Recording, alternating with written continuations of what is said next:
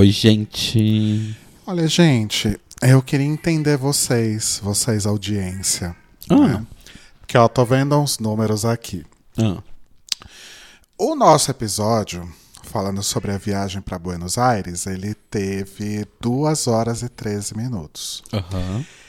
E ele teve três vezes mais plays, mais reproduções, do que o episódio da semana passada, né, que teve apenas 15 minutos.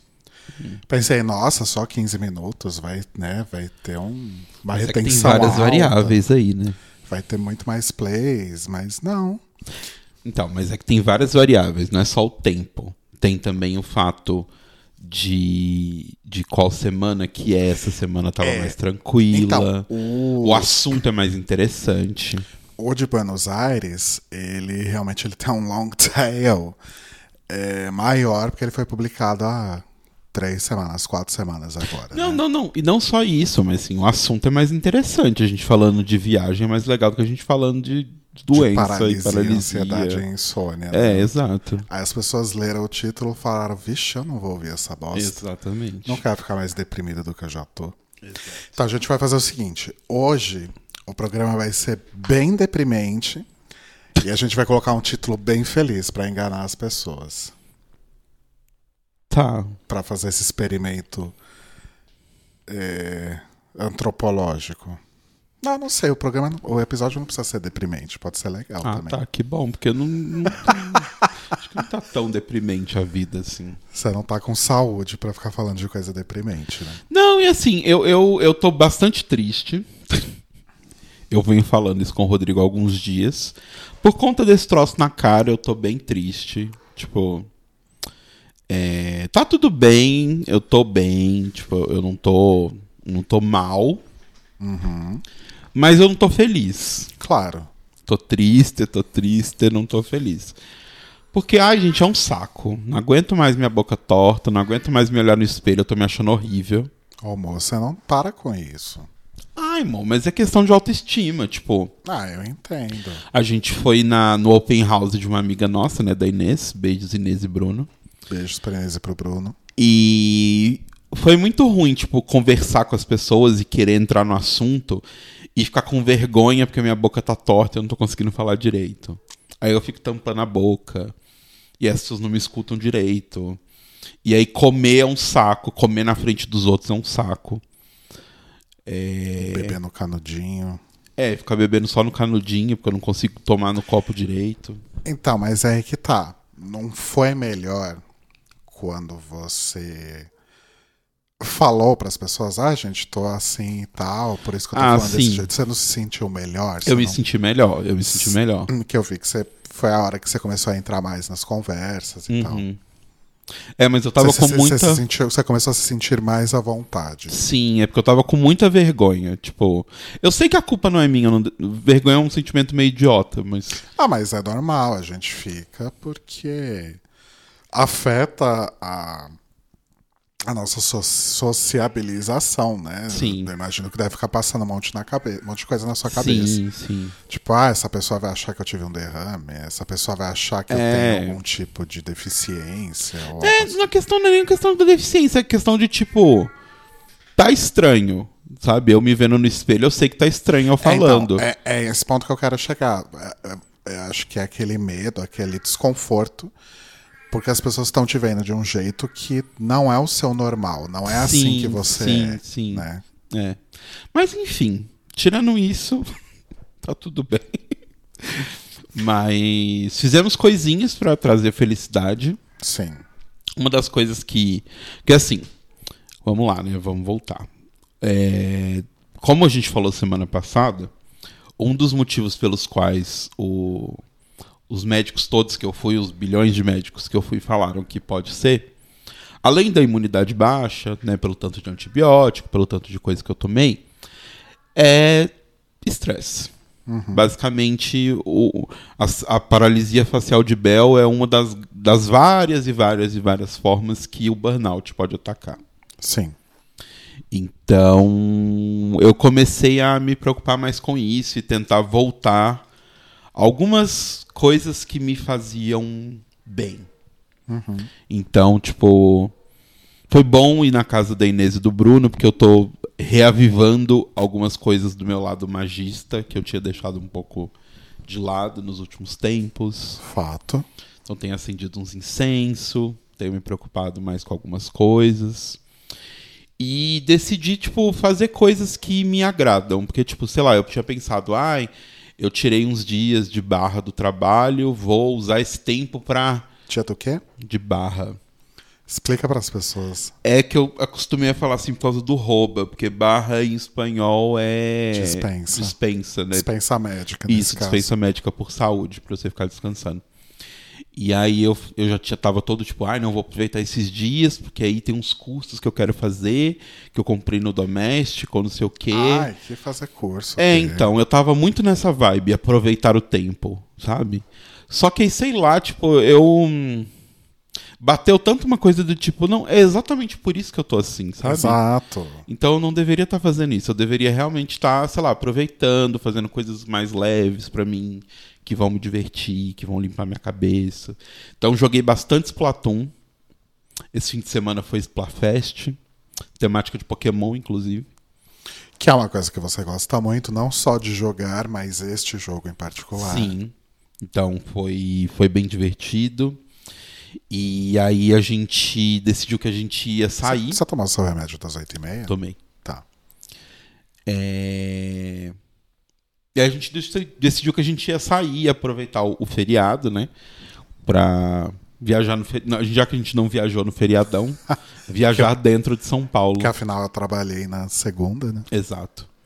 E aí a gente. Fazia muito tempo que eu queria ir no Museu da Língua Museu da Portuguesa. Língua Portuguesa. E aí a gente ia no sábado, mas aí no sábado foi o negócio na casa da Inês e do Bruno. Então decidimos ir na, no feriado mesmo, do, do dia 15. E nossa, foi muito legal. Foi muito mais legal do que eu achei que fosse ser. É, para quem não conhece o Museu da Língua Portuguesa, infelizmente ele ficou famoso uns tempos atrás porque ele pegou fogo Isso. né? Mas ele já tá basicamente reconstruído inteiro, já, já tá tudo montado novamente. Oi, você quer dar uma opinião aqui? Ó quem chegou. Fala com as pessoas. Aí põe o microfone na cara dele e ele para.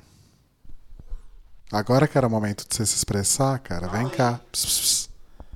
Enfim.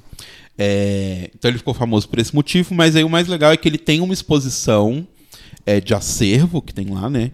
Eu não sei nem se chama, na verdade, de acervo, porque não necessariamente são obras de arte, são mais instalações com objetivo é, educativo. Eles chamam de fixa, na verdade. É, eles chamam de exposição fixa. Isso. Ah, tá. Porque não é acervo, né? Não é um acervo de Aham. obras de arte. Exato. Tem obras de arte também no meio, claro. Mas ele é mais de instalações audiovisuais e É, e ele, é mais- ele tem um né? propósito muito mais educativo do que necessariamente educativo com relação à linguística, Uhum. do que necessariamente é, com relação à arte visual. Né? Uhum, Tem instalações artísticas bem interessantes e tal, mas, mas é, é bem legal isso. E aí tem os dois andares onde tem a exposição é, fixa do Aham. museu. Um deles bem interessante, com basicamente toda a história do português, história de várias línguas, assim, é bem, bem legal. Uma coisa do museu que eu achei, a gente até comentou lá na hora, né, que é a cacofonia. Uhum. Tem muito barulho acontecendo no museu ao mesmo tempo. É um é pouco. muito estímulo auditivo É, é um tempo, pouco muito maluco, legal. assim. Mas é bem interessante. Tem uma linha do tempo sensacional da Sim. história do português. Que começa, tipo, desde do, do latim, falado em Roma, Aham. e vai até o português falado na internet hoje. Assim. É, é bem legal a linha do tempo. Muito legal. Tem aquela linha do tempo da origem das línguas, né? A partir da família indo-europeia. Exato. Que, que também é bem. Inter... Aliás, ali não é nem da indo-europeia, né? Na verdade, ali é do. É mais antigo que a indo-europeia. E é legal porque você vê, é um diagrama que vai mostrando como que as, as línguas e as suas ramificações foram surgindo, né? Uhum. É, as as suas filhas, digamos assim. Sim. É, E, inclusive, ele sinaliza quais línguas que já estão mortas e Sim. tal. Quais línguas que.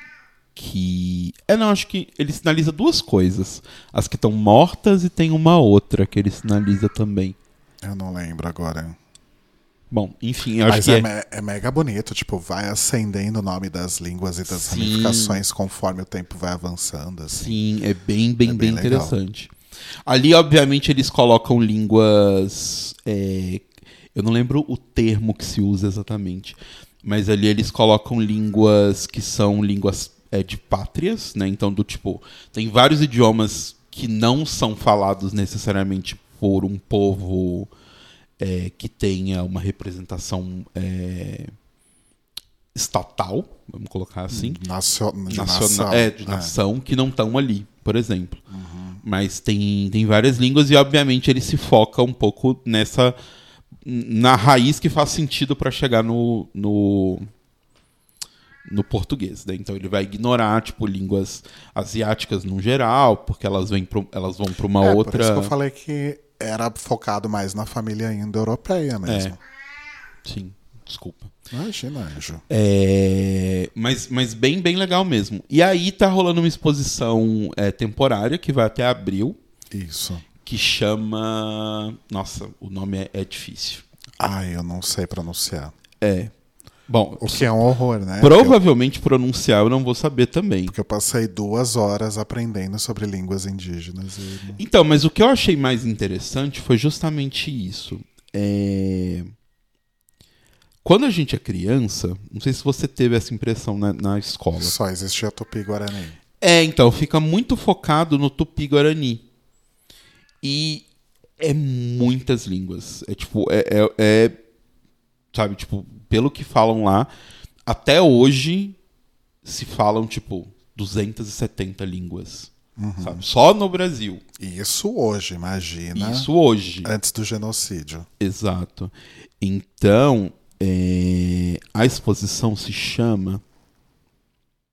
Hum...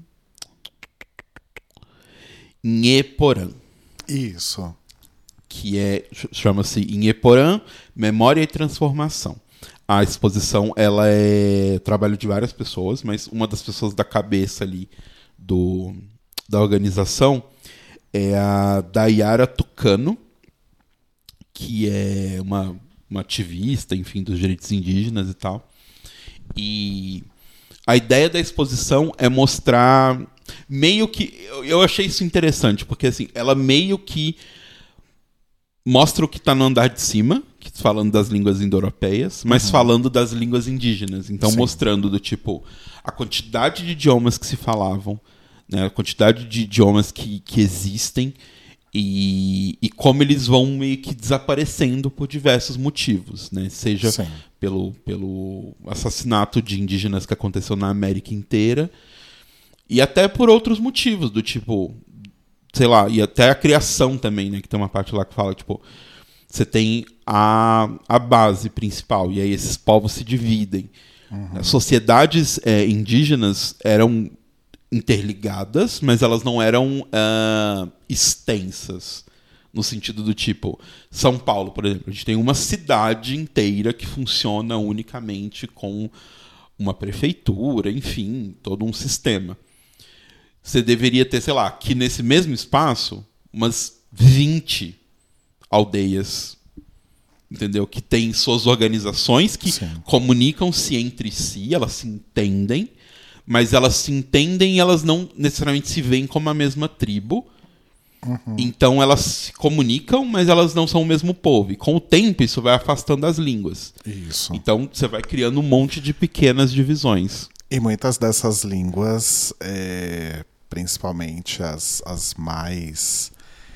As menos disseminadas, vamos chamar assim, Hum. elas não têm muito registro escrito. Sim. Né? Então tem muita coisa que vai passando por tradição oral.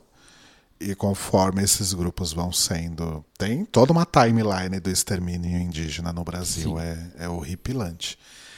É, e conforme esses grupos vão diminuindo, vão né, minguando, Uhum. as línguas vão morrendo, porque elas são passadas de geração em geração de forma oral só, né? Sim. É até uma coisa interessante isso que tem no, no andar lá do museu. Se você fizer uma análise sociológica de hoje com relação ao passado, a invenção da escrita, apesar de que ela era super é, elitizada, né? não era todo mundo que sabia ler e tal, mas a invenção da escrita ela é meio que uma ferramenta de acessibilidade É... da conversa, né? Porque Exato. a partir do momento em que todo mundo que precisa ler aquela mensagem, precisa saber daquela mensagem, não está próximo de quem fala aquela mensagem, é uma ferramenta de acessibilidade você botar essa mensagem num papel e levar para outro lado, Super. né? É, isso se facilita com a invenção da, da prensa, né? Da, da, da- Como é que chama, meu Deus? Sistemas de escrita. Não, do, do- da, da possibilidade de você poder é, criar e duplicar documentos. Ah, sim, sim. É- imp- é, são- é, é, prensa. são- sim. né? É porque assim, na Mas, verdade, mas é aquela coisa, né? É, isso é coisa de revolução industrial de europeu, né? Então. Não, Uhum. É, não, a- a- a- o grande pulo do gato mesmo foram, né, tipo, quando realmente se criou a lógica de, de colocar ideias faladas escritas num papel, né? Uhum. Que tem a cuneiforme, depois hieroglifos e depois é, os ideogramas é, chineses. E é muito legal que eles falam que tipo, o- a segunda grande virada é justamente quando os fenícios falam: hum, e se a gente parar de representar ideia e representar sons? Olha só. Que aí é o. Né, É o pulo é do gato. É o pulo do gato. É a ideia genial. É o game changer. Exato. Mas aí, voltando para a exposição, o que eu achei legal é que não só ela se foca na parte histórica e passado e coisas assim, mas ela tem, tipo, criadores de conteúdo que criam conteúdo hoje, sabe? Com, sobre, sobre línguas indígenas. Então tem, sei lá, músicos que fazem música em idiomas indígenas. Ai, gente, inclusive, eu, tá, eu não tirei foto, eu não vou lembrar o nome deles, mas enfim. São. São dois garotos, acho que da. Ai, é Mato Grosso, será? Eu não lembro exatamente de onde eles são agora, eu devia ter tirado foto. Mas, nossa, um rap maravilhoso. Sim. Um rap com. Um rap meio charme, assim. Um né? rap meio charme, assim, mas era, era rap mesmo, Uhum. era, era, era aquela coisa do, do, do, do, do rhythm and poetry, né, que Sim. é o rap. E, gente, tipo, e aí tinha a letra ali original, né, no idioma em que eles estavam cantando e a tradução embaixo, assim, era maravilhoso. Sim. Eu devia muito ter tirado foto pra tentar achar aquilo em algum lugar. O clipe era muito bom. O clipe era muito bom. E aí tem professores que dão aula é, de línguas indígenas, artistas que produzem arte é, indígena. Então, isso eu achei muito legal. E aí, uma coisa interessante para quem quiser ir lá e conhecer a exposição, tem um, um mapa que eu estou completamente apaixonado, porque eu amo mapas. Ai, aquele mapa é tudo. E é um mapa que foi feito para a exposição, é, que é o mapa das línguas das línguas indígenas faladas na América. Ah, antes né, do, do homem branco chegar aqui e foder tudo. E aí é muito interessante por vários motivos. assim Primeiro que tem coisas muito muito legais ali, que eram coisas que eu já estudava de, de, de coisas de magia, de magia, assim, xamânica e coisas, que eu não sabia que eram coisas que tinham origem, é, assim, eu imaginava, né, que tinham origens indígenas, mas eu não sei exatamente da onde. Que é uma divisão que se faz da América é, como a terra dos pássaros, né, a ilha. Porque América, antes de chamar América, por causa do, do do Américo. Américo Prepúcio. Exato. Tinha vários nomes. Um desses nomes é Turtle Rock, tem vários nomes. E aí ela é dividida entre as terras da Arpia, que são no sul, as terras da Águia, que são no norte, as terras do Condor, que são no oeste, e as terras do Beija-Flor, que são no leste. Então são as. Só um comentário. Não foi Cristóvão Colombo que, entre aspas, descobriu a América? Foi. Por que, que eu f- eu Não falei do sei. Américo Prepúcio, então? Não sei. Que no caso é Américo Vespúcio, né? É. Mas Américo Prepúcio é mais legal de falar. Ah, desculpa, continua. Não, tudo bem. É, Mas aí tem, tinha esse lance que eu, já, que eu já conhecia e eu não sabia que era uma, uma coisa que tinha vindo de vários, várias culturas indígenas. E aí tem uma coisa legal que é a Day- Dayara, ela falou que esses mapas, todos que foram feitos para tudo que foi feito para a exposição, vai ser colocado é, disponível no site do museu em algum momento, ainda não está lá, mas vai ser colocado no site do museu para download gratuito. Então, caso você seja professor de, de português, por exemplo, né, um professor de linguística, e queira ensinar para seus alunos ou imprimir o mapa, enfim, vai estar disponível em breve. Então, eu vou imprimir, vai ter aqui em casa, porque o mapa é maravilhoso, é lindo. E é muito interessante ver uma coisa no mapa que a gente também é uma coisa que a gente aprende na escola, né? Que fala, ai, não, porque os existiam basicamente assim, né? O que vendem pra gente é existiram três grandes civilizações na América. Existiram os incas, existiram os maias, existiam os astecas, e o resto era um monte de gente desgarrada, sem dente, que não sabia fazer porra nenhuma, né? O que eles venderam sempre foi isso. Mo? Eu tô te ouvindo. É Ah, que tá. eu tô, tô ouvindo e tô lendo sobre o Américo Vespúcio. Ah, continua. ok. É, mas aí, o interessante de você ver por esse mapa é que, por exemplo, Tupi, né, que é uma, uma, grande, um grande, uma grande árvore de idiomas é, que tem desses idiomas indígenas. O Tupi ele é falado em um monte de bolsinhos pequenos em vários lugares separados. E separados por áreas grandes, assim. Você tem, tipo, Tupi, sei lá, em Paraná, e aí você vai ter uma outra mancha de Tupi lá na Amazônia, por exemplo. E mesma coisa outros idiomas, que são falados tipo em Cuba, no meio do Brasil e no Chile, sabe? E é muito interessante isso porque a gente meio que tem essa falsa noção que foi dada pra gente pela história de que esses povos não eram sociedades completamente separadas, que não eram grandes, que não tinham comércio, que não entendiam de porra nenhuma.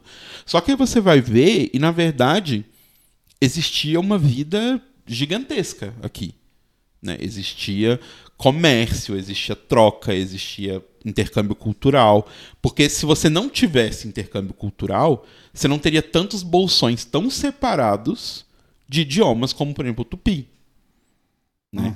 E, e é muito legal ver isso, assim, tipo, o- no mapa mostrando, porque você fala, gente, é, é a- assim, a gente já sabe disso, mas é mais uma prova de que essa coisa de que os índios, os, os portugueses chegaram aqui, os portugueses e os espanhóis chegaram aqui e era só um bando de gente que não sabia nada, é uma grande mentira.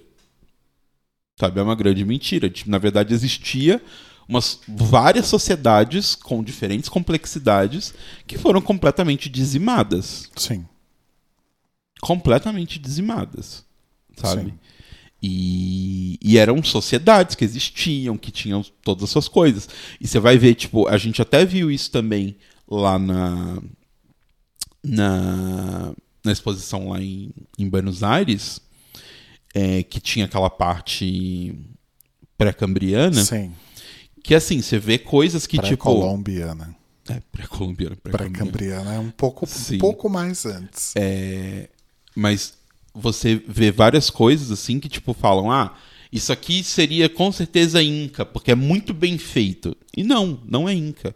É de outras existiam outras civilizações tão fodas quanto, sabe? Então, é bem legal a exposição, gente. Vão visitar. Sim. É, o museu ele custa 20 reais a entrada é, inteira. E na terça-feira. Não. É, No sábado, sábado é é, gratuito. Isso. A terça-feira é o dia que tá fechado, eu acho. Ou é segunda que tá fechado. segunda é o dia que tá fechado. tá fechado. Terça é o dia em que a Pinacoteca está fechada. Mas assim, ainda que a Pinacoteca estivesse aberta, nem ia dar tempo da gente ir, porque a gente ficou quase A gente ficou umas mais de três horas no Museu da umas Língua quase Portuguesa. quatro horas, bobear. Não, não achei que a gente ia ficar tanto tempo assim, que ia dar tempo de ir na Pinacoteca, mas anyway, a Pinacoteca estava fechada. E valeu cada minuto, né? Foi Nossa, muito bom. sim. Foi muito legal. Posso falar três curiosidades? Claro. É, a primeira, é, lendo aqui, inclusive eu me lembrei dela.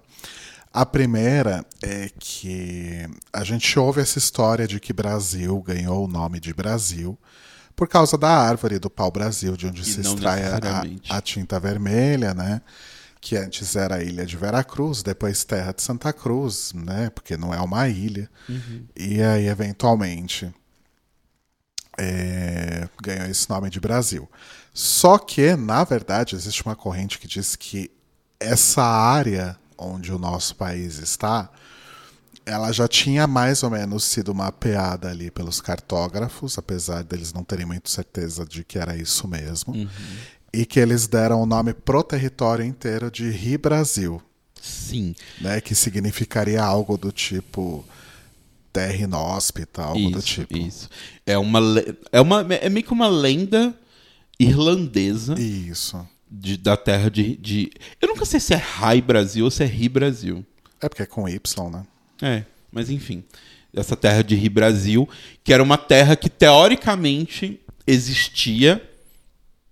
Fui eu que Foi assoviei? você que subiu. Nossa, gente, desculpa. É, é Relaxa, teoricamente né? Não- uma não terra que existia a sudoeste da Irlanda, Uhum. muito distante, e uma terra onde existiam bravos guerreiros e Nossa, tudo mais. bem distante mesmo. É bem distante. Mas é meio que na, na linha ali. Sim. E aí tem isso. Então, tipo, em mapas antigos, quando as pessoas desenhavam a Terra, né? Tipo, a Europa e a, o norte da África e o Oriente Médio, e em volta era um grande disco vazio, né? As pessoas colocavam, em cima tinha, tipo, uma ilha gigante de gelo. Embaixo tinha uma ilha de floresta, que é aquela coisa meio. Quando você vai desenhar mapa de RPG, não sabe o que, que tem ali, mas tem alguma coisa. E aí desenhavam ali e colocava Rio Brasil, sabe? Então tem essa tem essa essa questão, mas muito provavelmente. A história do pau-brasil é real. Então, não, não, nem isso. Na verdade, muito provavelmente foi uma mistura das duas coisas mesmo. Ah, pode ser. Tipo, meio que juntou uma coisa com a outra, sabe? Eu não acho que que seja um ou seja o outro, sabe, especificamente. Sim. A segunda curiosidade é. Eu posso estar falando alguma informação um pouco imprecisa aqui, gente, porque o artigo é gigantesco, eu só basicamente consegui pa- passar o olho. E o que eu entendi foi o seguinte: beleza, Colombo descobriu a América. Descobriu entre Né. muitas aspas. Só que, além de. Depois de matar muito, muitos nativos, é, Colombo se provou meio que inútil. É, porque ele não conseguiu gerar riqueza, levar riqueza suficiente de volta para o continente, para o velho mundo. É, e a América ficou por muito tempo é, considerada como uma terra é, hostil que só tinha uns, uns aborígenes inúteis, segundo consta Sim. aqui no, no texto. Mas é, as pessoas, isso é uma coisa também que eu acho que a gente. Talvez que hoje o ensino médio nem história direito mais tem, mas é uma coisa que a gente tende a, a confundir. As pessoas tendem muito a achar que, tipo, ah, Pedro Álvares Cabral chegou no Brasil, tinha ouro, por isso Portugal ficou aqui. Actually, não. Na verdade, tipo, só descobriram ouro em Minas Gerais. Muito tempo depois, já Tipo, em 1700, 1700, né? e pedrada. Tipo, então, tipo, 200 200 anos anos depois depois. do é. É. porque era um ponto extremamente estratégico, né? Porque Sim. daqui para a África é um pulo, né? Muito mais rápido do que você ir de Portugal para a África, né? Não, Não. de Portugal para a África é mais Na perto. verdade, na verdade é estratégico só porque assim, aqui tinha muita coisa que não tinha lá. Ponto. Mas acho que geograficamente também está posicionado de uma forma bem estratégica, eu Não, acho. para um, pra um, pra um país, né, que Portugal tinha acabado de virar o primeiro país e tal, um país que tá querendo conquistar o mundo, é ótimo. Justo. Enfim, onde entra o Américo Vespúcio nessa história? Hum. O Américo Vespúcio ele era meio que um golpistinha, assim. Então, Assim como Cristóvão Colombo. ele meio que tentava se aproveitar aí, né, de algumas coisas, ele nem navegar direito sabia. Só que ele embarcou numa expedição em 1501, ou seja, o Brasil já havia sido descoberto, é, que inclusive chegou a contornar a, a costa brasileira, mas aportou ali na, na Venezuela, tal, enfim. E nesse, durante esse, esse, essa expedição, meio que se descobriu que a América era um continente. E não era só Uma ilha. uma ilha como acreditava Colombo. Então ele deu esse golpe aí de, de revelar essa grande descoberta que teria sido dele, mas ele meio que só tava lá. E de chamar o continente inteiro de América em homenagem a ele mesmo. É, é meio isso, gente. Eu posso estar pulando algum detalhe importante aqui, mas em resumo é meio Entendi. isso. Mas é aquela coisa, né? Dado o fato de que a Terra é uma grande bola de água com as pedras, meio que tudo é uma ilha. Onde- É. Onde você traça a linha de não é uma ilha mais, é um continente? Esse dia você veio com uma dessa, né? O que, que você tava falando? Que você falou, ah, Não, é, é que, é que, tipo, eu falando, ok. a gente tá tava um- assistindo um, de um continente. um então é reality uma show ilha. de um de bartenders e aí o cara falou ai é, eu sou um cara de Porto Rico sou- aquela coisa Porto Rico em, em reality shows Um americanos underdog dos É. Estados Unidos, né? e aí tipo ai não eu sou só um cara de uma ilha moço não se não se menospreze assim todo mundo é só uma pessoa de uma ilha seja Ah, é. essa ilha grande um continente ou uma ilha pequena Ah, eu falei pro Telo, fala isso pro pessoal que mora no Paraguai, que não tem eles água, moram na América a América é uma grande ilha Mas eles são um país que não, não é rodeado por água. Mas ainda assim, eles estão. É que eu não entendo esse conceito do tipo, ai, nossa, eu venho de uma ilha e por isso eu sou pior que você. Não. Mas isso não tem nada a ver com geografia, isso é questão cultural. Não, enfim. Posso falar minha terceira curiosidade? Pô, já não tinha falado das três? Não. Ah. É, a terceira é que a minha banda, minha saudosa banda Comodoro Truffaut, tinha uma música instrumental chamada Método Moderno de Tupi Antigo. Olha. Por quê? Porque a nossa baterista, a Luby, ela é bibliotecária. Hum, E aí, em algum dos trampos dela lá, ela estava catalogando ali alguns livros tal, e encontrou esse livro que chamava Método Moderno de Tupi Antigo. E a gente achou engraçadíssimo o nome. o nome é sensacional. É, a gente precisava batizar essa música instrumental de algum jeito, e aí ficou.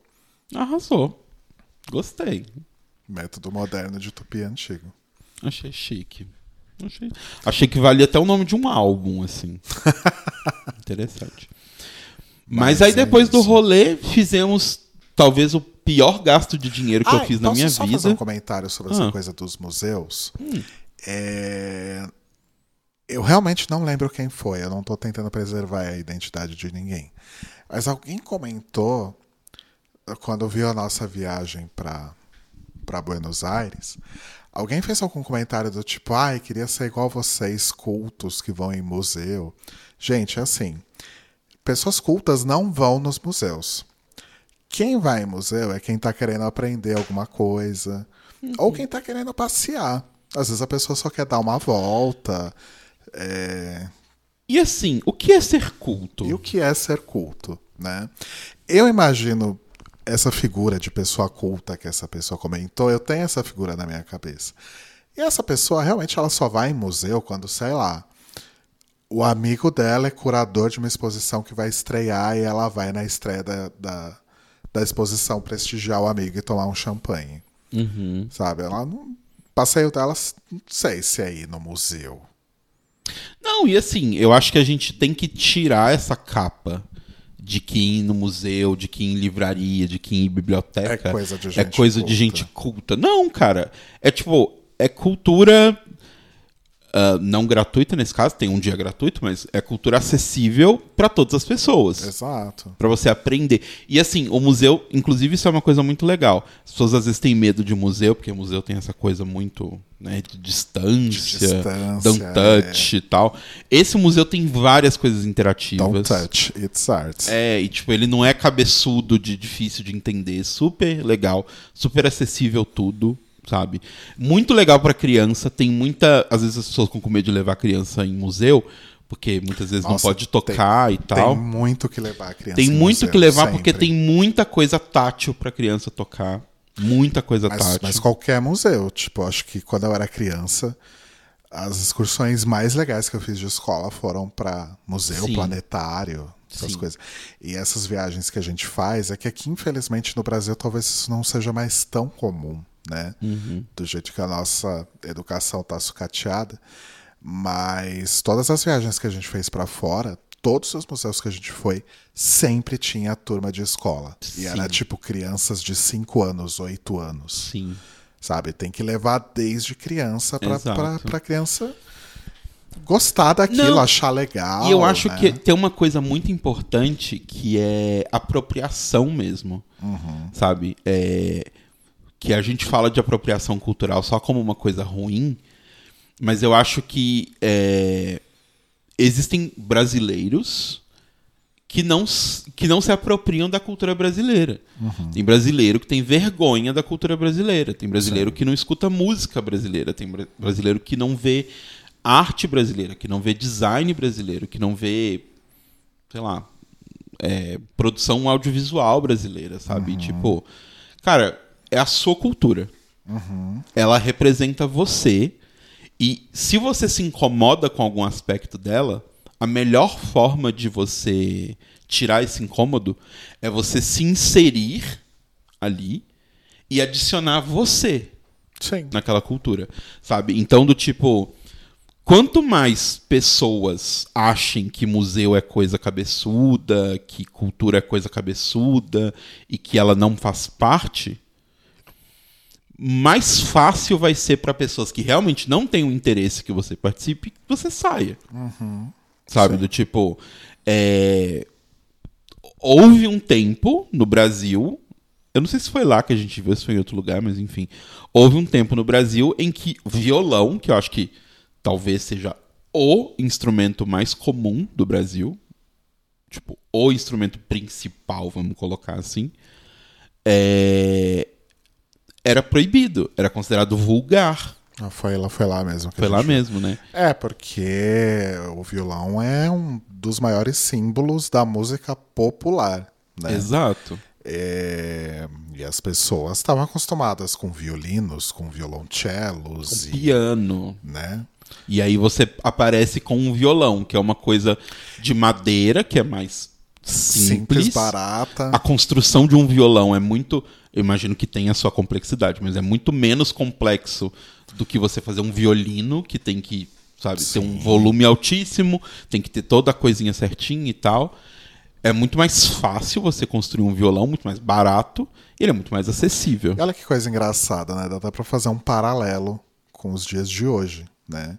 Em que existe tanta gente preocupada em que pessoas mais pobres ou mais simples ou sem tanta instrução tenham acesso às mesmas coisas que elas têm, Uhum, né? Então, naquela época, tipo, você dava um violão, um cavaquinho, instrumentos de um percussão pandeiro. para as pessoas e elas começavam ali a criar música popular. Não, imagina, isso não é música. Por quê? Exato. Porque aquelas pessoas estavam tendo acesso a uma mesma arte que elas que as pessoas que ouviam ali os clássicos, os europeus, enfim, Uhum. E aquela achavam coisa. que só elas tinham direito de É, consumir e aquela esse coisa, tipo só coisa. eu que paguei horrores num piano posso produzir música. Você Uhum. que pagou um décimo disso num violão não pode produzir a mesma música, a mesma arte que eu tô produzindo. A sua é inferior. É muito louco essas coisas, né? Como tudo é cíclico, porque depois Foi com a guitarra, né? foi com a guitarra elétrica. Uhum. Né? Não, porque guitarra elétrica não é música. é Música é música popular, bossa nova, música barroca feita com violão. Uhum. Imagina, a guitarra é. Imagina você eletrificar uma coisa que é tão bonita acusticamente, sabe? Uhum. Seria tipo como se é, alguém estivesse eletrificando um violino, se a gente fosse mais lá para trás. né? Imagina que absurdo se eletrificar um instrumento acústico. É. Mas, mas eu acho que tipo a gente precisa muito acabar com essa ideia de que de que cultura é é uma coisa que é inacessível, sabe? Ah, e aquela coisa também, eu falei porque que quem vai no museu é porque quer aprender alguma coisa ou quer passear, e não tem nada de errado você ir no Não, museu não só tem, pra não. passear. é, né? a gente vai passear sim, é um rolê. On- Ontem a gente foi pra lá porque o Telo falou que queria conhecer e tal. A gente não sabia nada que tava rolando de exposição. É, eu sabia só da exposição das línguas indígenas. Eu não sabia nada. Ah, não. Eu fui porque eu queria te acompanhar, porque eu queria passear também, porque a última vez que eu fui lá foi antes do incêndio, não lembro nem quando foi. Eu fui literalmente para passear. Uhum. Aprendi um monte de coisa? Aprendi. Mas eu poderia ter só dado um rolê, tirado umas Sim. selfies e estaria tudo bem. E tá tudo bem, sabe? Eu acho que a gente precisa fazer isso.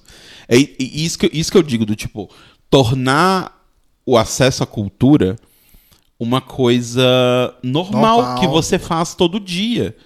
Não precisa ser tipo. Não, Igual pare tudo que agora lerei um livro. Não, torna livro uma coisa natural. Igual quando a gente foi no municipal, tipo, foi um grande evento porque foi a primeira vez que a gente foi. Uhum. Mas o municipal tá lá, gente. Infelizmente não é tão barato, não, não é sempre que tem coisa gratuita, Sim. infelizmente não. Mas o municipal tá lá para quem quiser e puder frequentar quando possível. Uhum. Não precisa ser um grande evento, Sim. né? Sim. É, e, eu- e essas coisas mesmo. Uma coisa que eu acho muito in- incrível de São Paulo, que eu sempre achei muito incrível daqui. Eu amo o metrô daqui, eu sempre falo isso. Mas Não, eu. o metrô daqui é definitivamente um dos melhores do mundo. Infelizmente, talvez não em termos de cobertura, mas em termos de estrutura, Sim. limpeza, acesso. E uma coisa muito legal que acontece no metrô aqui de São Paulo é que tem um monte de exposição artística, um Sim. monte de coisa acontecendo em um monte de estações. É, o espaço é bem ocupado, né? É, então Porque- se usa bastante aquele espaço, sabe? Porque até os anos 90, estações de metrô eram coisas faraônicas, né? Pega a Estação da Luz, a Estação da Luz é uma cidade, Uhum. A estação da luz é gigantesca. né? Você pega uma São Bento, uma Sé, nossa, gigantesco. Uhum. As estações mais novas, tipo linha amarela, linha linha lilás, São grandinhas. são pequ- elas são justo ali o tamanho da plataforma. Às vezes elas são maiores para cima, né? Ela- Porque elas tendem a ser mais profundas, porque já tem Uhum. as outras linhas maiores que cruzam com ela ali, então precisa ser mais profundo. Uhum. Né? Então você desce, desce, desce, desce, mas o, a largura, digamos assim, da estação é a largura da plataforma. Uhum. Não precisa ser mais que isso. Né? Agora, a nossa estação São Bento, eu. Toda vez eu me perco ali. Sim, a estação São Bento é muito grande. Nossa, é gigantesca. E, e tem a Sé logo em seguida. E tem a Luz antes, que Sim. são enormes. Não precisava ser tão grande assim. Sim, é quase virou uma única mega estação, né? Mas é coisa dos anos 70, né? Tudo precisava ser muito grande, porque o Brasil está se desenvolvendo. Sim. O Brasil é uma potência. Então tem que fazer uma estação de metrô que é quase uma cidade. Sim. É... Bom, enfim. Nossa, Mas- a gente divagou tanto. Não, não, não, mas, mas foi bom, foi bom, foi bom, foi bom, gostei. Mas enfim, gente, acessem cultura, vejam coisas, vai em museu pra passear sim, é rolezinho, sabe? É Sim. tipo, vai dar um rolezinho, chama seus amigos e vai dar um rolê, sabe? Vai no museu e não acha que é tipo coisa de gente, ai, não, meus amigos vão achar que eu sou que eu sou Nerd? nerd ou sei lá, porque eu vou em museu, tipo, cara, é um rolê como qualquer outro Sim. sabe? É, Aí depois, é, Rodrigo tinha saído uns, uns- uns tempos atrás, umas semanas atrás, com uma amiga, Uns duas semanas. pra conhecer a parte ali gentrificada do centro. Eu É, falei, a- ah, quero conhecer também. A gente foi especificamente num, num lugar que tem na Galeria Metrópole. Quem é de São Paulo vai reconhecer o- os lugares que a gente que eu vou falar agora. Quem não é, me desculpe, mas não tem muito o que fazer. É, lá na Galeria Metrópole tem um café que chama Gachá, que é basicamente só coisas com, com matcha que tem naquele cardápio. É, e o atrativo é que tem gatos para adoção e você pode marcar um horário ali para ir brincar com os gatos. Uhum. E aí eu e a Renata, minha amiga, minha professora de Pilates, nós fomos lá conhecer. Sim. A gente se decepcionou um pouco, porque o espaço onde tem os gatos ali é muito pequeno, tem poucos. O espaço em si todo é muito pequeno, tem poucos gatos, enfim. O tempo passa muito rápido e é tipo 15 reais para você ficar 15 minutos com os gatos. É um absurdo. Mas a gente já, ela já descobriu um outro lugar desse estilo também. é, que é mais legal, que a gente vai visitar em outro momento, enfim. E aí a gente foi dar um rolê, né? E aí, é, eu acho que a gente comentou aqui há um tempo atrás sobre a gentrificação do, da República, Sim. que nem é um bairro, né? A gente fala República por causa da Praça da República. Isso, mas é do. o- E, e da, do metrô República. Na verdade, é a Vila Buarque. Vila Buarque, enfim. É, E aí, a, a gente tinha comentado sobre a região ali do Arouche. Na verdade, é um triângulo mágico ali, né? Que é. É, mas quando a gente comentou, a gente falou do Arouche e ali da, da rua que eu morava, que é a Rego Freitas, Uhum. e a Marquês de Tu, que cruza ela ali. Só que dessa vez com a Renata, a gente foi mais pra cima. A gente foi mais pra perto do Copan, Exato. que é onde tem ali o começo da Major Sertório, tem a Rua Araújo, tem a Rua Epitácio Pessoa, e ali tá meio que um, um fervinho, assim, de coisas. É que tem meio que um triângulo. O que eu ia falar desse triângulo é que assim.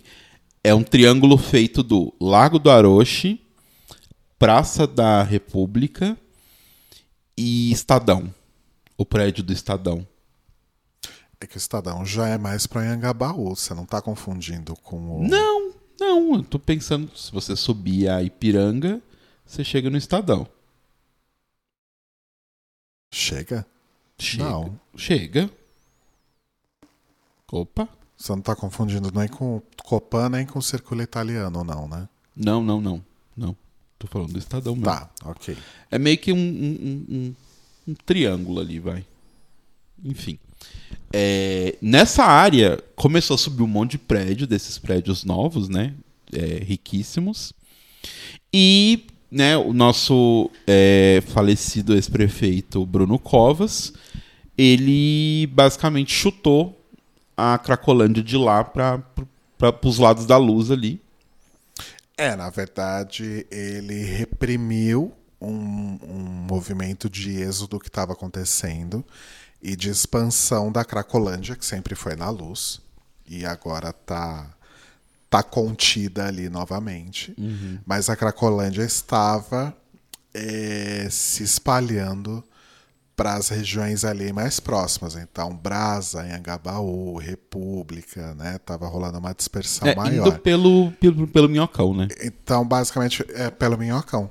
Então, basicamente, o que, que ele fez foi chutar essas pessoas de volta para a Cracolândia original ali na luz e manteve elas ali abandonadas sem nenhum tipo de, de apoio ou de né, nenhum tipo de política ali para lidar de fato, para ajudar aquelas pessoas. Ele simplesmente só meio que fez com que elas voltassem para o cercadinho original. Infelizmente é isso. E aí, financiado por isso, vários empreendimentos imobiliários bem mais caros do que normalmente costumavam ser os apartamentos naquela região naquela começaram região- a surgir. Aquela região tá caríssima. A gente tem amigos que moravam lá no pertinho de onde a gente morava, inclusive, que se mudaram e foram para um bairro mais distante do centro porque ficou extremamente caro.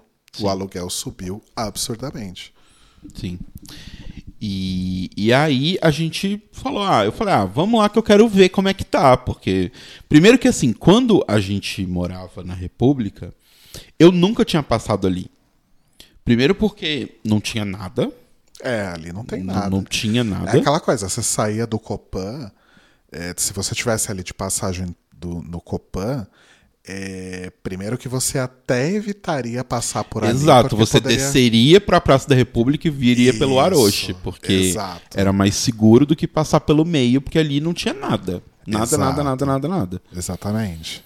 É, né, ou você desce o Arroxo ou desce a Rego Freitas, mas você não desce de forma alguma ali naquela meiuca. Exato. E aí a gente foi lá e, tipo, é bizarro, porque virou Pinheiros. Assim. Virou Pinheiros. Parecia que eu tava. Sabe o que, que me deu muito a vibe? É, sabe ali onde tem a Casa Natura? Sei. Parece aquele pedaço Parece. da Casa Natura. Nossa, gente, um monte de deck com mesinhas espalhadas pela, pelas calçadas. Os empreendimentos imobiliários em si, né? A gente tinha comentado, quando a gente falou do Aroche, que tinha um decoff, tipo, na esquina de onde eu morava, sabe? É, é surreal pensar isso. Pensando como era o centro 10 anos atrás, 5 anos atrás até. Nem precisa, nem precisa Tem um voltar no Starbucks agora ali na Praça da República. Tem um Starbucks na Praça da República, tem uma Batio de Latte De rua. Da... de rua na esquina da Ipiranga com a São Luís. Uhum. É, São Luís? Acho que é, né? Sim.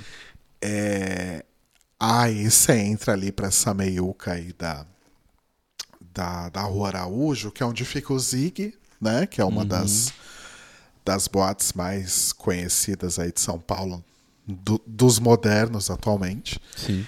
É, aí você vai ali pela Major Sertório tal, você passa pela Tóquio, que é outro lugar, aí, um, um complexo de entretenimento ali. né? E um grande ch- chamariz aí da cidade. Uma Rosalia visitou a Tóquio. A Rosalia foi na Tóquio. Tem uma pizzaria Brasa Elétrica. Tem um Laguapa, que é o, o restaurante de empanadas da Paula Carrossela. Tem os, os, os bares locais ali, né? Mais hypados, que, que antes, basicamente no centro, o que tinha basicamente era boteco, gente. Não tinha esses bar hypado que você vê na Augusta, que você vê nos jardins, que você vê em Pinheiros. Isso não existia no Talvez centro. o bar hypado que existia no centro era o bar da Brahma. O Bar Brahma, né? Que É. o Bar Brahma já, ele é mais tradicionalzão, né? É, mas talvez Mas só. hypado, hypado, não tinha. Agora Tinha tem... umas, umas pérolas meio perdidas, tipo, gato que ri. Não, gato, Casserole. gato que mas... também é tradicionalzão, não é? Não, não, mas, é o, não mas é o que eu digo é tipo. não, não, não, não, mas o meu ponto não é esse. O que eu tô falando é tipo assim. Existiam lugares ali naquela região que você ia pra aquele lugar. Mas não era uma região tipo Pinheiros. Fala aí, pra onde eu vou? Ah, vou pra Vila Madalena. Lá eu decido. É, não. Não, você ia pra esses lugares porque só tinha eles. E ainda assim, esses lugares acho que continuam existindo. Não, não tenho certeza o Le Casserole, mas acho que sim. Gato que ri também tá lá. Mas esses são lugares extremamente tradicionais. Então eu acho que a República, essa região da República, ela ainda se divide em lugares extremamente tradicionais que existem desde os anos 40, 50, que é o caso do Gato que ri, Le Uhum. Casserole, etc. É, Botecões, Uhum. que sempre foi o, o core ali da, da região.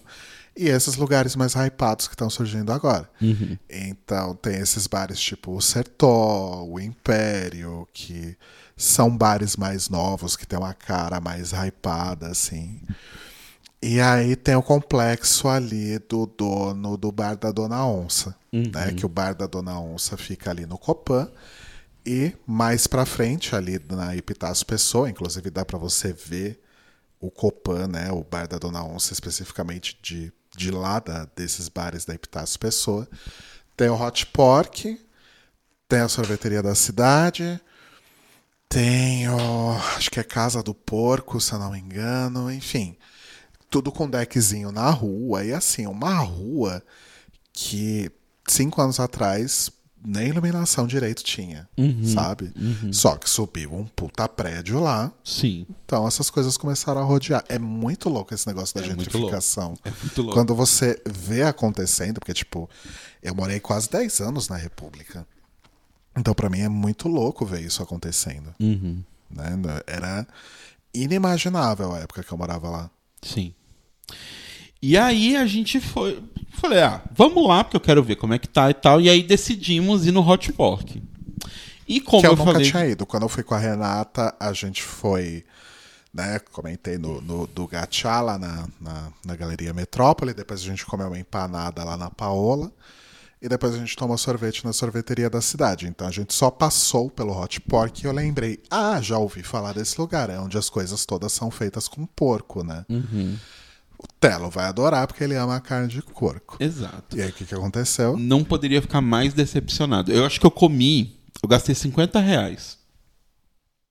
E a melhor coisa que tinha nesses 50 reais era o refrigerante orgânico que não é eles que fazem. É a da Wiwi. Wiwi. Aham, acho que é Um isso. negócio assim. É um Guaraná É. orgânico. Isso, que era muito gostoso. Eu achei mais gostoso que Guaraná Antártica. Nunca tinha tomado. É, mas assim, é um cachorro quente X. X. Assim. Com uma, uma salsicha, que assim, eu estou com um problema nas, nas papilas gustativas, mas Rodrigo pode me, me corrigir se eu estiver enganado. Mas tinha gosto de bosta nenhuma. Tinha gosto de nada. Tinha gosto de isopor, basicamente. A única coisa que tinha um pouco de gosto era o. Era chutney de cebola? O que, que era aquilo? Não, era um picles de cebola, cebola. com não sei o quê. Mas tinha pouquíssimo. Assim, pro picles de cebola do hot pot. ah, Não, não, não vale a pena. não vale a pena. E aí vinha um ketchup caseiro em cima, que assim, desculpa. Igual qualquer ketchup caseiro que eu já comi de qualquer restaurante. E a maionese idem. E a maionese caseira também idem de qualquer restaurante. E assim, sério, eu comi aquilo, tipo. Nossa, sério? E aí o plano original era sair de lá e ir pra sorveteria da cidade, só que assim, a gente tava com muita fome, aquilo não tinha enchido nem o buraco do dente. Não encheu nem o buraco do dente. A sorveteria da cidade é ok se você tá por lá passando e quer tomar um sorvete. Mas não é o programa, Ah, sim. né? O que, que nós falamos? Bom, vamos comer alguma outra coisa em outro lugar. Sim. Falamos, vamos andando na direção do, do metrô ali e a gente vê algum lugar pra gente comer. E aí, andando, continuando a gentrificação, a gente percebeu que na Bento Freitas, que é uma rua, tipo. Gente, na Bento Freitas, quem conhece a República ou conheceu a República? Quem conhece sabe. Rua Bento Freitas, gente. A Bento Freitas, gente, ela era tão, mas tão prejudicada e tão qualquer coisa, que nem puta na Bento Freitas tinha. Pelo menos na, na, na Rego Freitas, que é o irmão Freitas do Bento, tinha, tem lá o movimento, tem, Mas- sabe, comércio, tem carros passando, tem putas isso. atendendo. Nem isso na Bento tinha. Mas a Bento começou a dar um up quando eu ainda morava lá, porque abriu Uma balada. uma balada que eu esqueci o nome. A gente foi nela. É, então, tinha agora, uma coisinha. Se eu, se eu não me engano, a Mamba Negra, que também é uma festa aí super hypada dos modernos atuais, se eu não me engano, é por ali também. Uhum. Mas eu não tenho certeza. É, tipo, tem algumas coisas ali, tipo, tem o bailão, que é ali na Marquês de Tu, entre as duas, então ele ajuda a dar que uma faz parte do movimentada. tradicional de coisas É. da República também. Tá lá desde 1950 também. Mas assim, de qualquer forma, é, a Bento Freitas nunca foi, tipo, nossa, o lugar Ah, do não rolê. nada. Eu nem passava por lá. O, o meu ex-namorado que morava comigo foi assaltado na Bento Freitas. Voltando pra casa. É, não, tanto que, eu- eu- lembrando aqui, quando a gente descia de, de metrô na República, na teoria, por onde a gente morava, Fazia era muito, sentido, fazia né? muito mais sentido a gente. Eu não sei qual era aquela rua ali, qual que é aquela ruazinha. Saindo da Rua do Orochi? É.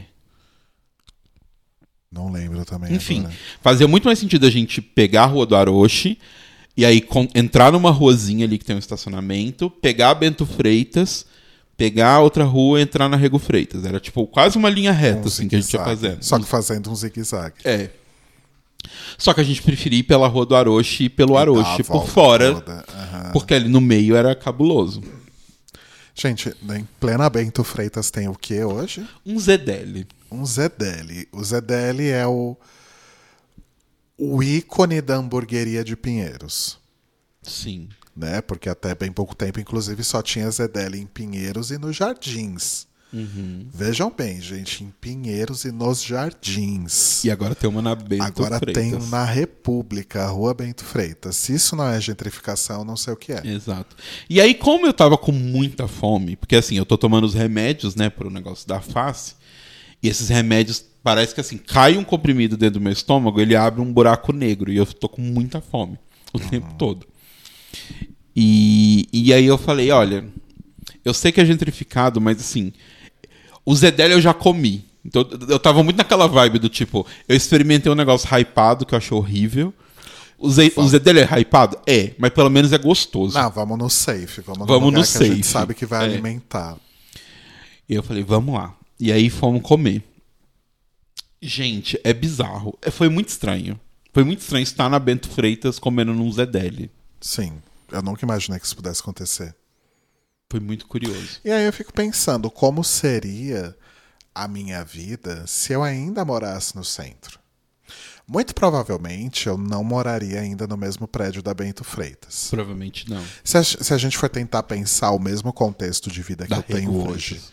em- Hã? Da Rego da Freitas. Rego falou bem. Freitas. Se a gente for pensar no mesmo contexto de vida que eu tenho hoje, pensando no trabalho que eu tenho, quanto eu ganho, esse tipo de coisa, provavelmente eu teria mudado já Ah, para um não. apartamento A gente teria maior. mudado porque era muito pequeno o outro A apartamento. gente teria mudado para um apartamento maior, não sei exatamente onde a gente estaria morando, mas seria aquela meiuca da República mesmo. Não sei para onde no centro a gente iria, mas é muito louco porque antes a gente fazia coisas no centro, mas era no Aroche, era na Vieira de Carvalho, eram os lugares tradicionais e era de vez em quando, porque a gente acabava indo para Paulista, a gente acabava indo para outros bairros. E agora, tipo, se você quer ser uma pessoa hype, você não precisa sair da República. Tem tudo lá. A gente tava até comentando, cadê as mariconas desse bairro? Porque antes a gente andava pela República, o que, que a gente via? A gente via as gays mais velhas, Sim. a gente via as gays meio suburbanas, assim. Não, e era o paraíso das gays mais antigas, assim. Agora você vê um monte de é, padrãozinho andando com aqueles cachorros. Como é que é o nome daqueles cachorros de corrida? O nome daquela raça? Aqueles cachorro magro, raquítico, enfim. Você vê uns caras de 20 e pouco, 30 anos passeando com aqueles cachorros na rua. Isso não é a minha república, louca. a minha república são as travestis, são as gays velhas, são as gays Sim. pobres. Não é esse povo. É ir naquele. É, é economizado durante o mês todo pra ir naquele lugar gostoso da Marquês de Tu, Chopp Escuro. Ai, que saudade do Chopp Escuro. Puta que pariu. O melhor parmegiana do mundo. Nunca vai Escuro é ter em lugar bom. nenhum. Fechou. Há muito tempo, inclusive. Sim. Acho que a gente foi lá na época que Chopp tava Escuro, fechando. no- Boi na Brasa. Boi na Brasa tá lá ainda. O Chopp Escuro acho que fechou na. no- Tipo, fechou pouco depois da ainda. gente ir lá. Eu, eu morava lá ainda, né? É, fechou pouco depois da última vez que a gente foi. Sim, Nossa, mas era gostoso lá. Fechou mesmo, né? fechou. Vamos E acho que virou uma Dominus. Uma coisa assim. Vamos conferir no Google. Chopp Escuro. É... Vai que abriu em outro lugar, né? Porque, nossa, gente, sério. Aquele parmegiana. Uh, chopp escuro bar, né? Senão só vai ficar aparecendo chopp escuro a Sim. bebida. Ó, rua Ma- chopp escuro, rua Marquês de. Ah, permanentemente fechado. É. 2018, ó, tem um- uma matéria aqui do site São Paulo Antiga. Chopp Escuro é outro restaurante do centro paulistano que fechou. A matéria é de maio de 2018. é. Triste. Mas. Mas, enfim, foi muito louco visitar o centro e ver um ZDL na Bento Freitas. Sim.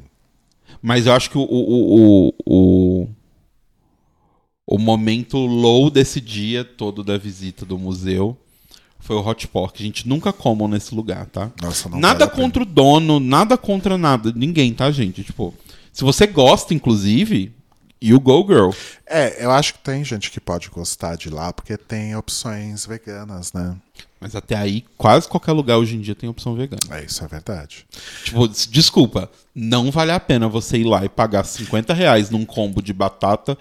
Cara, é, esse que é o problema. Se custasse 25 reais, eu nem ia achar ruim. Exato. Mas custou muito dinheiro. Custou tava- muito dinheiro tava ser um negócio uma- X. Eu tava esperando uma coisa muito gostosa e. Pra não dizer que ele é todo horrível, o pão que eles escolhem é maravilhoso. Eu não sei se eles produzem o pão, se eles compram de algum lugar. É, o pão é gostoso. Mas o pão é, é show. Porque aquele pão de cachorro quente, que ele é aquele pão de leite, que aquele pão é meio difícil. Porque das duas, uma, ou ele é muito seco, e aí ele é quase meio, sei lá, meio farelento, Ou ele é tão macio que ele não consegue comportar o molho e as coisas molhadas que vão dentro e ele despedaça. Esse tava, tipo, bonito, ele tava com aquela casca marronzinha bem bonita Sim. por fora. assim. O pão era sensacional. O resto. Mas é foda, porque realmente, se a gente fosse comprar, por exemplo, aquele. Aquele carrinho de cachorro quente que fica na frente da, da Ursound e da Puta que antiga, pariu. da antiga Trash Eats, que às vezes a gente comia depois que saía da Ursound. Até salivei, hein? caralho. Ó, um cachorro quente, uma batata e, uma, e um refri, que foi a mesma coisa que a gente tomou no, no Hot Pork, Uhum. não ia sair mais que 30 reais. Não mesmo. O cachorro quente deve ser uns 15. O refrigerante deve ser uns 5 e a batata 10, vai. Uhum. Sim. Talvez o cachorro quente nem seja 15, seja menos ainda. É. É que faz tanto tempo que a gente não vai lá, mas assim, seria bem menos do que a gente gastou num negócio que não tem gosto. Exato, não tem gosto de nada. Não, não tem gosto. Não tem gosto. Você não sente gosto. Você come. É, não, gente, assim, é, não é- sente é realmente, eu fiquei revoltado, não tem sabor. É isso que é não ter gosto. Você come, você não sente gosto. Não tem nada, nada, nada, nada, nada. Então, assim, não visitem o Hot Pork, não comam esse negócio. Ai, que horror. Aí depois a gente vai receber uma, uma carta de repúdio. Ué, eu comi e odiei, eu estou dando a minha opinião, eu não gostei. Vamos encerrar então? A Vamos. gente falou tanto de comida Ah, que eu eu tô não, com ai, fome. eu não, não consegui falar da- da- das coisas de comida. Mas a gente fala semana que vem.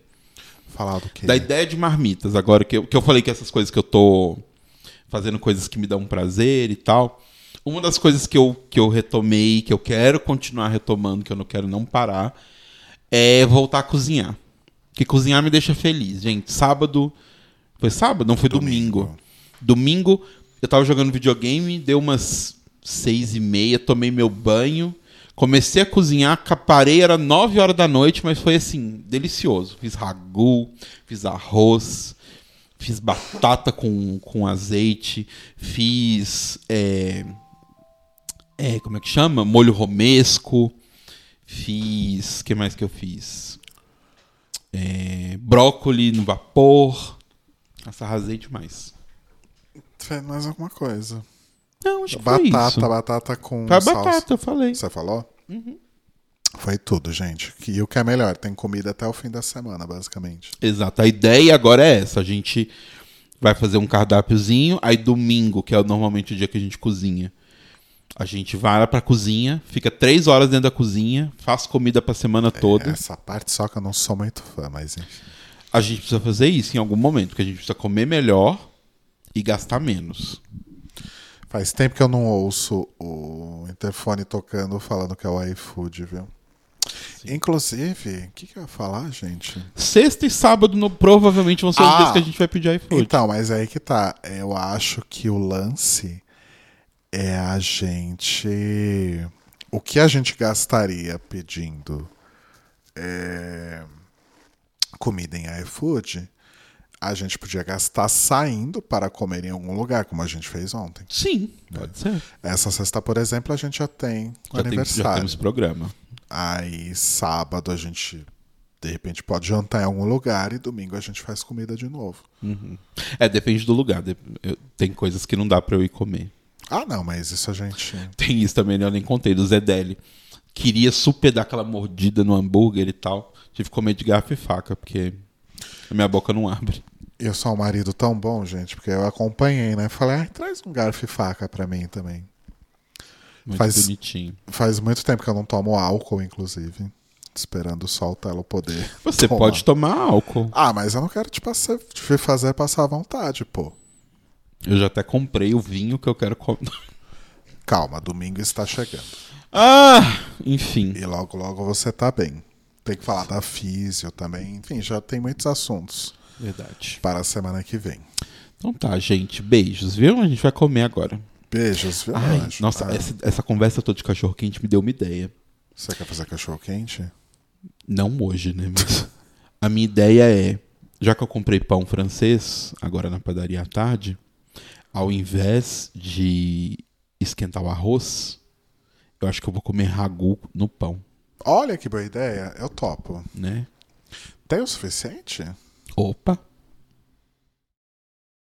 pensando aqui que mais que a gente pode adicionar nesse nesse rolê. Será que requeijão fica bom? Ai, meu Deus. Tudo Rodrigo põe requeijão, gente, tudo. Será que queijo ralado vai ficar bom? Não, né? Eu acho que sim. Tá, gente. Tchau. Tchau, gente.